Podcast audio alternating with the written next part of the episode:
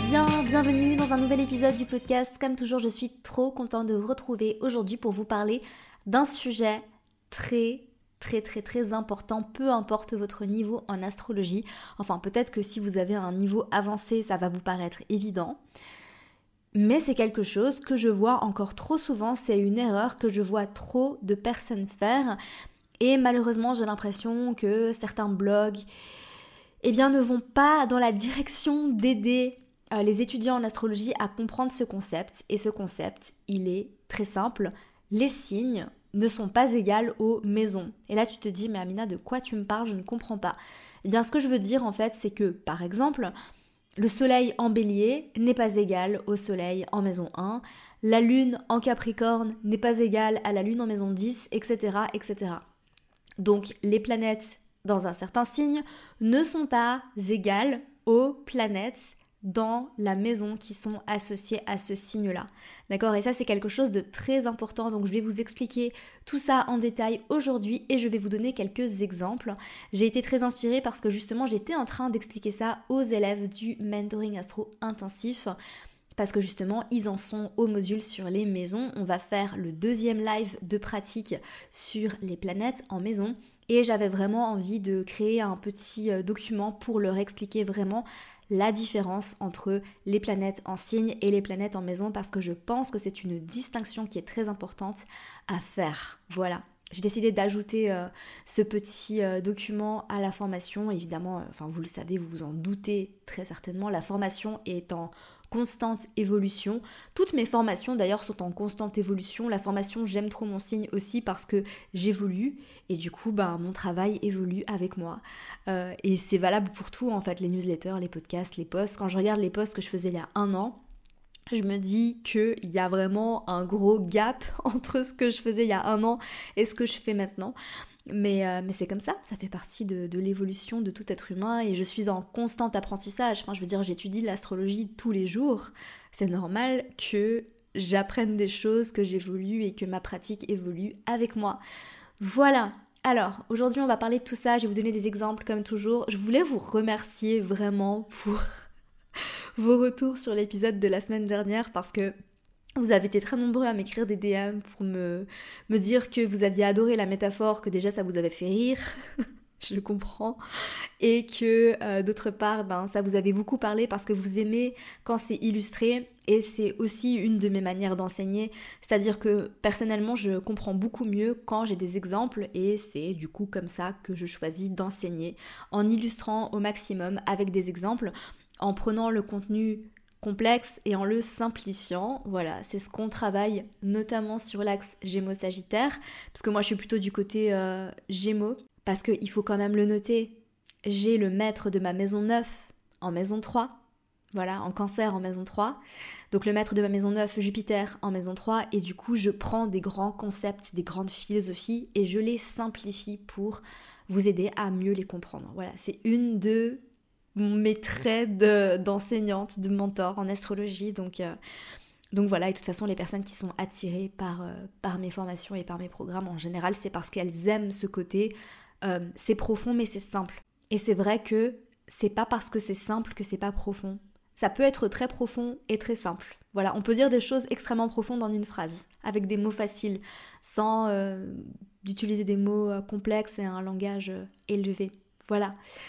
Enfin bref, je suis rentrée de Toulouse pour vous donner une petite euh, update. Je me sens très chamboulée émotionnellement parlant, mais je pense pas que ce soit mon retour qui fasse ça, bien que je suis particulièrement sensible en ce moment parce que ben je suis quand même assez fatiguée, je vis un changement climatique assez intense.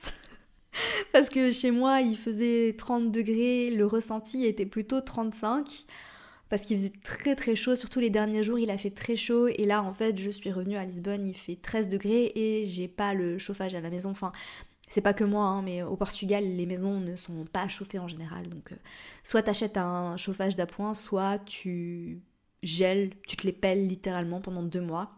Ça dure seulement deux mois, il fait vraiment froid pendant deux mois. Puis après, c'est vrai que le reste de l'année, on a la chance, euh, il fait quand même assez bon, assez doux ici. Mais voilà, du coup, nous, on n'a pas de chauffage à la maison, donc je me les pelle très clairement. c'est assez, je me suis prise une grosse claque.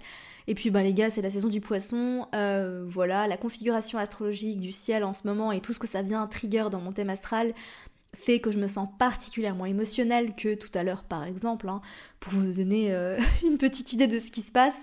Euh, tout allait bien, je passais une super journée, j'avais bien travaillé, j'étais productive, j'étais dans le flot de mon travail que j'aime d'amour. Je vais au parc pour me dégourdir un peu les jambes. Et en fait là je me sens euh, prise de... Ben en fait j'arrive pas trop à expliquer ce qui s'est passé, je pense que j'ai eu une réalisation assez soudaine sur une blessure euh, que, que, je, que je sais que j'ai depuis euh, plusieurs années maintenant, enfin depuis que je me suis depuis que j'ai trempé mon orteil dans le développement personnel.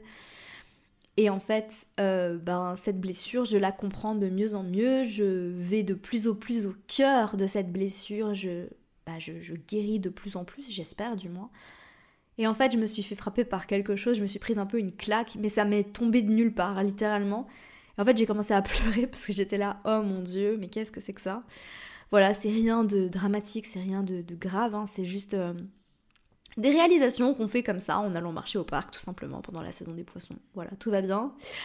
Euh, c'est toujours très très émotionnel pour moi la saison des, poissons parce que ben, j'ai des placements aussi qui font que ça vient, euh, ça vient me chercher à certains endroits. Voilà, j'ai toutes les planètes en poisson qui passent en carré à ma lune, donc au bout d'un moment c'est... c'est c'est voilà quoi. Enfin bref. Donc tout ça pour vous dire que je, me sens un peu plus un peu plus vulnérable aujourd'hui, je me sens un peu plus fragile. Donc euh, voilà, j'espère que ça s'entendra pas trop, j'espère que vous allez quand même sentir les good vibes, en tout cas je suis trop contente de vous parler.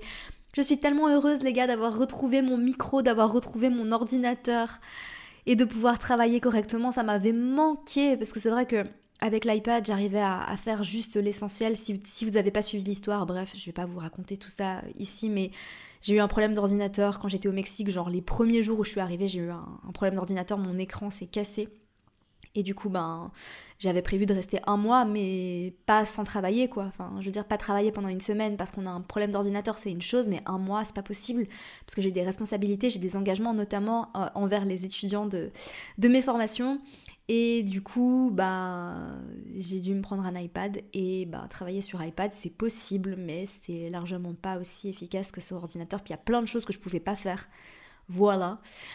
Donc, euh, donc voilà, trop contente d'être rentrée. Trop contente d'avoir retrouvé mon ordinateur. Alors aujourd'hui, comme je vous l'ai expliqué, j'étais très inspirée justement par ce que j'expliquais aux élèves du mentoring concernant les planètes en signe et les planètes en maison, donc la différence entre ces planètes-là. Et je pense que c'est malheureusement un amalgame, un raccourci qu'on fait un peu trop souvent parce que c'est vrai que l'astrologie, voilà, c'est un art qui est extrêmement complexe. Et évidemment, quand on parle à des débutants, eh bien parfois on a quelqu'un qui débute et qui entend parler des maisons astrologiques et qui essaye de comprendre. Et du coup, ben, parfois pour simplifier, euh, on fait un peu le raccourci entre, ben voilà, la maison 1, elle est associée au bélier, et du coup, bah, il y a un petit peu un amalgame qui se fait aussi parce que la maison 1 est associée au bélier, mais la maison 1 n'est pas gouvernée par Mars. Et ça, je pense que c'est quelque chose de très important à comprendre. Donc la maison 1 n'est pas gouvernée par Mars. Elle est associée à l'énergie de Mars, mais elle n'est pas gouvernée par Mars. D'accord? Donc ça, c'est quelque chose de très important à comprendre. Parce que le système des maisons existe en dehors des signes. D'ailleurs, les maisons est un des piliers de l'astrologie, tout comme les signes est un des piliers. Vous savez, il y a quatre piliers. En astrologie, donc de base, il y a en premier les signes, les planètes, les maisons et les aspects. Voilà, c'est les quatre piliers fondateurs de l'astrologie comme on l'étudie aujourd'hui, Mais les maisons et les signes et les planètes, c'est quelque chose de très très différent. Donc aujourd'hui, je vais vous expliquer un petit peu tout ça. Je vais essayer vraiment de, de vous expliquer en vous donnant des exemples comme je vous l'ai dit. Alors, déjà ce qu'il faut comprendre en fait, c'est que la planète, voilà, n'importe quelle planète dans ton thème astral, elle représente le quoi. Donc, quand on analyse une planète, on vient parler de quelle énergie, le quoi? Donc, quelle est la motivation de la planète? Ça, c'est vraiment une question que tu peux te poser quand tu interprètes les planètes en signes, en maison et en aspect.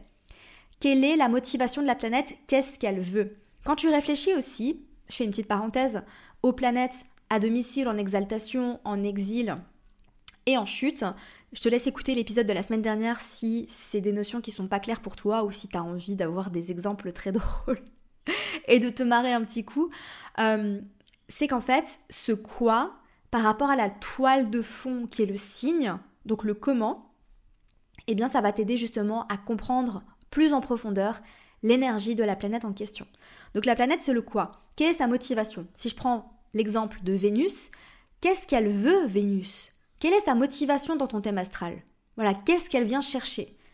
Ça, c'est quelque chose que tu peux faire et une des méthodologies que j'enseigne quand j'enseigne à mes élèves à interpréter les planètes, par exemple en signes et aussi en maison et par la suite en aspect, eh bien je leur fais faire des listes. Voilà, Vénus, qu'est-ce qu'elle veut?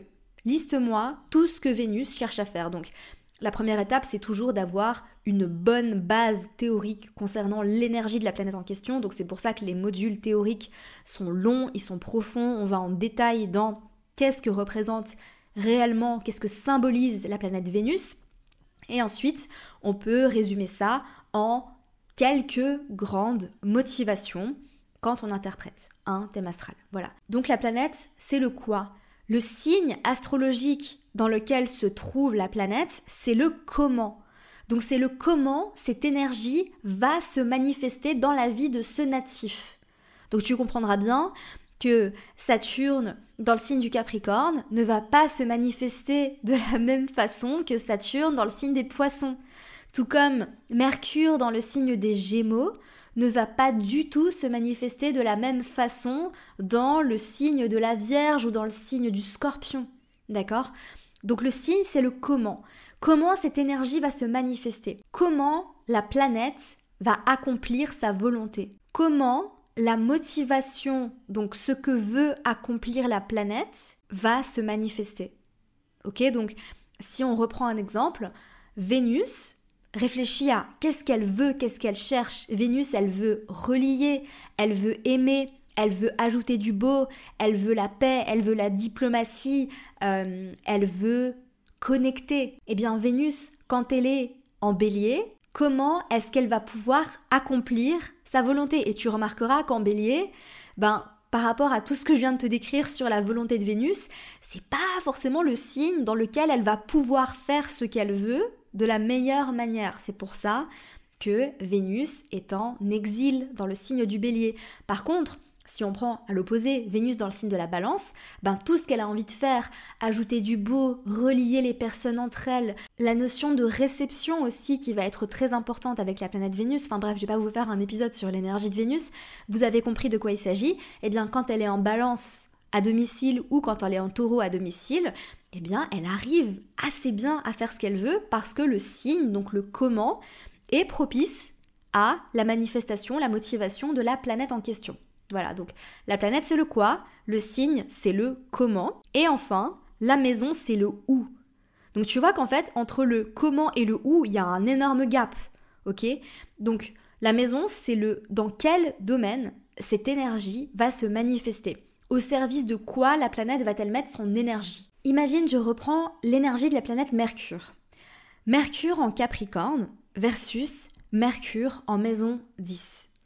Donc Mercure en Capricorne, on va avoir quelqu'un qui va avoir une communication qui sera très franche, qui sera honnête, qui sera directe, qui sera aussi, je dirais, euh, assez dans la retenue, à savoir que c'est pas nécessairement des personnes qui vont parler pour ne rien dire. c'est pas nécessairement des personnes qui vont utiliser des grands mots comme c'est incroyable, c'est fantastique. T'as remarqué que peut-être que je parlais beaucoup comme ça, mais j'ai pas du tout Mercure en Capricorne, mais il y a d'autres choses dans mon thème astral qui expliquent ma manière de parler de façon très exagérée, n'est-ce pas? euh, parce que vous savez que tout est multidimensionnel et qu'il y a tout qui se répond et qui se parle. Enfin bref, c'est bien plus simple que juste la planète en signe. Mais pour revenir sur l'énergie, Mercure en Capricorne va vraiment communiquer avec parcimonie et va plutôt chercher le mot juste que le mot euh, extravagant que le mot beau, etc. Alors que, tu vois, un Mercure en balance, par exemple, il aura vraiment tendance à avoir une, une belle éloquence, une belle communication, à faire des belles phrases, à avoir un langage beaucoup plus poétique. Alors que le Mercure en Capricorne, sa volonté, c'est vraiment de communiquer en utilisant des mots clairs, des mots francs, des mots honnêtes, mais tout en communiquant le moins possible. D'accord? Donc il n'y a pas une volonté de communication, il n'y a pas une volonté d'extérioriser avec le Mercure en Capricorne. Donc ça c'est seulement pour la partie communication, mais tu sais que Mercure représente aussi la manière de réfléchir, euh, la manière d'apprendre. Par exemple, un Mercure en Capricorne, généralement, et attention, il faut toujours faire attention au thème astral, j'arrête pas de le répéter, mais c'est tellement important les gars, parce que euh, imagine le Mercure en Capricorne, il est conjoint à Mars, ça change tout, ça change complètement ce que je viens de dire. Mais bref, imaginons qu'on n'a pas Mercure conjoint à Mars, ou euh, un autre aspect qui viendrait contredire ce que je viens de dire. Les Mercures en Capricorne, les Mercures en Taureau également, c'est des personnes qui peuvent avoir une très très bonne mémoire. Donc c'est des personnes qui vont peut-être euh, apprendre un petit peu plus lentement, surtout le Mercure en Taureau, je dirais, mais en tout cas, avec un Mercure en Capricorne, il y a une manière d'apprendre qui va être méthodique. C'est des personnes qui peuvent être très organisées dans leur manière d'apprendre. Tu connais un petit peu ces élèves à l'école qui euh, adorent mettre des post-it partout, qui soulignent, qui font toujours tout très bien. On, retrouve un peu Mercure en Vierge aussi euh, à ce niveau-là. Eh bien, euh, des personnes qui vont voilà faire attention à avoir une, une manière d'apprendre qui va être très productive, ils vont être organisés dans leur manière d'apprendre, ils apprendront peut-être un petit peu plus lentement, mais en tout cas c'est des personnes qui vont généralement retenir les informations très facilement. Voilà un petit peu pour l'énergie de Mercure en Capricorne, je vais pas m'étaler là-dessus, je pourrais te faire un épisode de podcast entier pour te décrire l'énergie de Mercure en Capricorne, mais c'est pas le but aujourd'hui. Ensuite, si je compare avec Mercure en maison 10, ça n'a rien à voir. Là, en fait, tu vois, avec la maison 10, on prend le champ de l'expérience, qui est la carrière sur le long terme, la réputation, et surtout, avec la maison 10, c'est quelque chose d'extrêmement public. En maison 10, on est vu publiquement aux yeux du monde, alors qu'en maison 4, donc la maison opposée à la maison 10, en maison 4, on est chez nous dans notre intimité. Donc tu peux réfléchir un petit peu comme ça. En maison 4, c'est comment je suis quand je suis chez moi, quand je suis seulement avec ma famille, avec les personnes qui habitent avec moi. Et en maison 10, c'est comment je suis quand j'interagis avec le monde, quand j'interagis en société. D'accord? Donc il y a quand même une grosse différence. J'imagine que tu n'es pas la même personne quand tu es chez toi, en pyjama, sous ton plaid, que tu mates Netflix en mangeant du popcorn, que quand tu es par exemple en train de donner une conférence devant euh, une centaine de personnes. Tu vois, c'est quand même très différent. Ok, donc le champ d'expérience de la maison 10, quand on a Mercure dans ce champ d'expérience-là, ça donne généralement des personnes qui vont être le porte-parole de quelque chose, qui vont utiliser leur communication, donc le comment, comme on va le voir avec le signe, donc comment ils vont communiquer, mais ils vont utiliser cette communication-là au service de leur carrière, au service de leur réputation au service justement de leur ascension sociale pour les aider justement à se projeter dans le monde. Donc c'est généralement des personnes qui vont être amenées à écrire, parler, faire du podcasting, etc. Ou alors tout simplement être la personne qui va transférer, transmettre les messages dans une société. Tu vois, ça peut prendre plusieurs casquettes, je sais pas. Imagine dans ton équipe, tu travailles dans une boîte, dans ton équipe, tu es généralement la personne vers qui on va se tourner pour aller transmettre les messages aux clients. C'est toi qui fais les présentations euh, devant les clients, c'est toi qui parles le plus, etc. Parce que tu as ton Mercure qui est amené justement à communiquer dans ce champ-là. Mais un Mercure en maison 10 ne sera pas nécessairement, il n'aura pas nécessairement une bonne mémoire, il ne va pas nécessairement parler avec parcimonie comme pourrait le faire un Mercure en Capricorne par exemple. Donc tu vois quand même que c'est quand même très très différent. Et je sais qu'on voit très souvent des personnes qui vont te dire oui, il y a des choses qui reviennent. C'est pour ça que quand par exemple tu vas sur un blog astro et que tu lis la description de, je sais pas, Mercure en maison 8 et qu'on te dit ça peut aussi te parler si tu as Mercure en scorpion, bah ouais, ça peut aussi te parler parce que la maison 8 est associée au signe du scorpion, mais la maison 8 et le scorpion, c'est pas la même chose.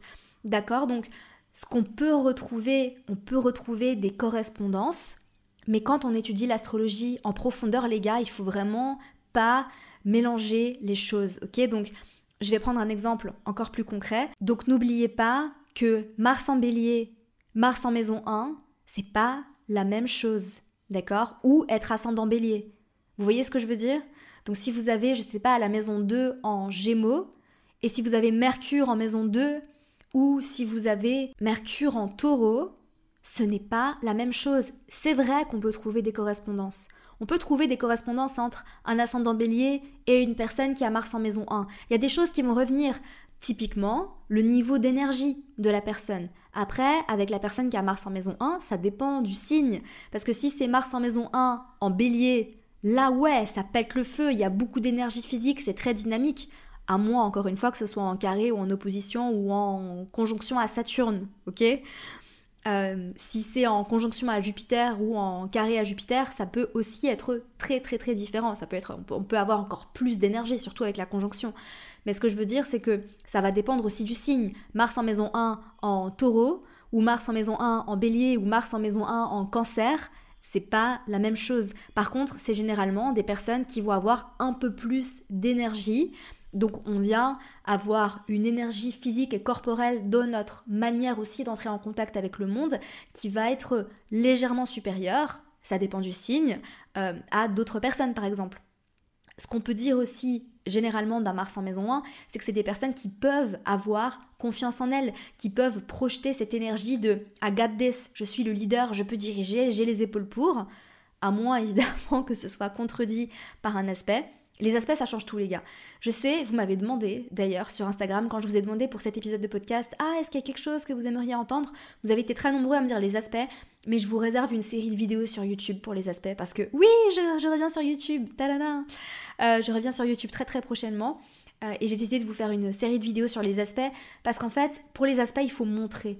Moi, je, je, je peux pas parler d'un aspect si je le vois pas. Bon, je suis quelqu'un de très visuel, c'est pour ça que j'aime bien tout le temps illustrer ce que je dis aussi.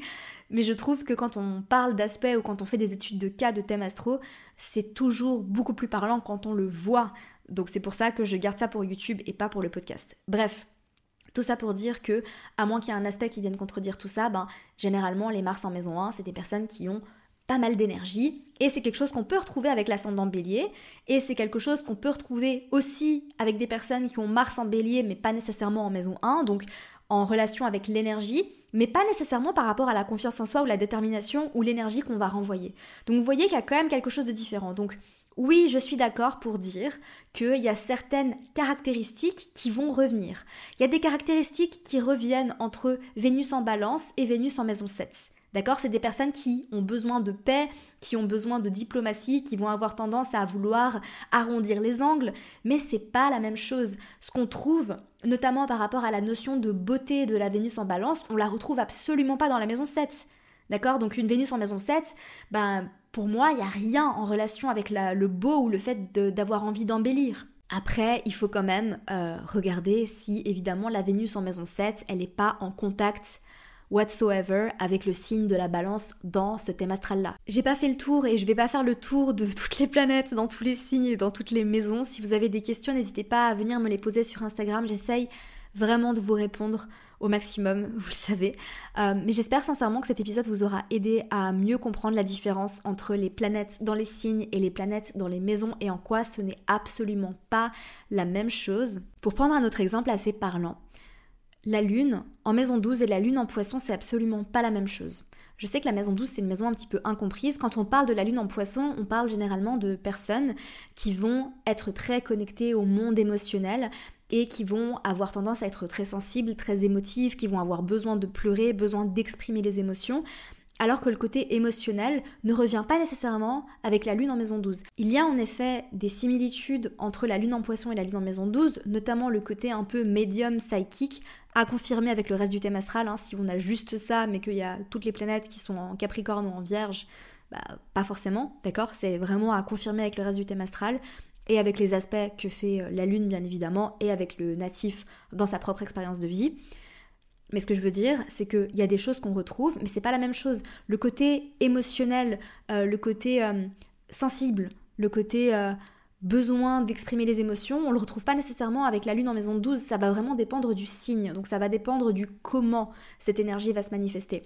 Par contre, effectivement, le côté rêveur, le côté faire des rêves très profonds, c'est quelque chose qu'on peut retrouver avec la lune en poisson ou en maison 12 ou la lune en aspect à Neptune. D'accord? Je pense que c'est d'autant plus fort avec la Lune en aspect à Neptune. Et puis voilà, en fait, vous voyez que l'astrologie, c'est quand même un système qui est très complexe et il y a quelque chose d'important à comprendre, c'est que c'est difficile de mettre les placements dans des cases, dans des compartiments.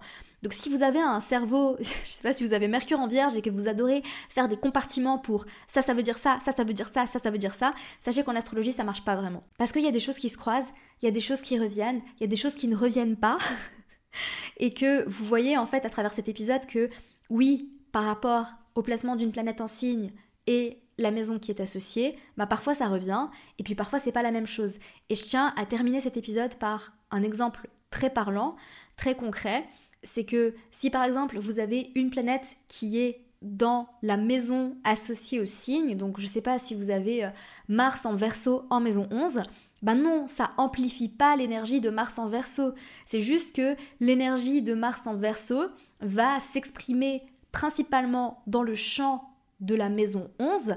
La maison 11 qui est quand même en accord avec le signe du verso, donc ils vont dans la même direction, d'accord? Il y a un accord, il y a des similitudes, il y a des choses qui reviennent, il y a euh, comme une sorte de facilité, mais c'est pas la même chose, d'accord? Donc ça veut pas dire que l'énergie est amplifiée, ça veut pas dire que c'est un Mars en verso sous stéroïde, ça veut pas du tout dire ça. Tout comme si vous avez la lune en domicile en cancer dans la maison 4, bah vous êtes sensible, mais vous n'êtes pas nécessairement plus sensible que quelqu'un qui a la lune en cancer en maison 8, par exemple. D'accord? Ça va juste s'exprimer dans un champ différent. Voilà, ça c'était quelque chose de très important à comprendre et j'ai voulu le souligner dans cet épisode. J'espère sincèrement que ça vous aura plu. N'hésitez pas à m'écrire sur Instagram pour me dire ce que vous avez pensé de l'épisode. Si vous avez envie de travailler avec moi, je mettrai toutes les infos dans les notes du podcast, les liens de toutes les formations, donc que ce soit le mentoring astro-intensif ou que ce soit la formation J'aime trop mon signe, qui d'ailleurs va vivre, va subir, va expérimenter un petit lifting. On va mettre à jour la formation et bien évidemment si vous êtes inscrit à la formation, vous aurez accès à toutes les mises à jour, c'est normal. Voilà, toutes, ces, les informations de toutes ces formations seront dans les notes du podcast. Les inscriptions pour le mentoring astro-intensif sont fermées euh, parce que c'est un accompagnement tout simplement qui dure 8 mois. Et dans cet accompagnement, eh bien, euh, j'accompagne euh, entre 10 et 20 personnes. Voilà, on fait plusieurs groupes, mais en tout cas, c'est des groupes de 10 personnes maximum où je leur enseigne tout ce qu'il faut savoir pour apprendre à lire un thème astral. Voilà, donc les élèves qui ont suivi la dernière cohorte du mentoring astro-intensif se sont quasiment toutes lancées. Elles font des lectures de thème astral. Des fois, elles m'envoient des petites questions pour me, me demander s'il y a des choses un petit peu plus complexes qu'elles sont en train de, voir dans un thème astral et je leur réponds bien sûr toujours avec grand plaisir. Mais c'est une très grande fierté pour moi de voir que ben il y en a beaucoup qui se sont lancés sur Instagram, il y en a beaucoup qui donnent des consultations astrologiques après avoir suivi la formation et tu retrouveras d'ailleurs tous leurs témoignages sur la page de présentation du programme. Formation t'intéresse, si cet accompagnement t'intéresse, tu peux t'inscrire sur la liste d'attente. Tout est dans les notes du podcast. Voilà. Je vous aime fort. Je vous retrouve la semaine prochaine, peut-être pour un épisode de Docteur Astro. Il faut que je récupère mon autre ordi. Parce que c'est sur cet ordinateur que j'avais tous les messages que vous m'aviez envoyés sur Instagram. Ça m'avait pris, je pense, au moins 3 heures pour trier tous ces messages. Donc voilà, je les ai gardés sur mon autre ordinateur. Quand il reviendra de réparation, je pourrai vous refaire un épisode de Docteur Astro. Et d'ailleurs, je suis trop contente que ce concept vous plaise. Donc, si ça se trouve, ce sera la semaine prochaine. Et puis sinon, bah, on se retrouve toujours pour un nouvel épisode du podcast. Je vous aime fort, prenez soin de vous et à mercredi prochain.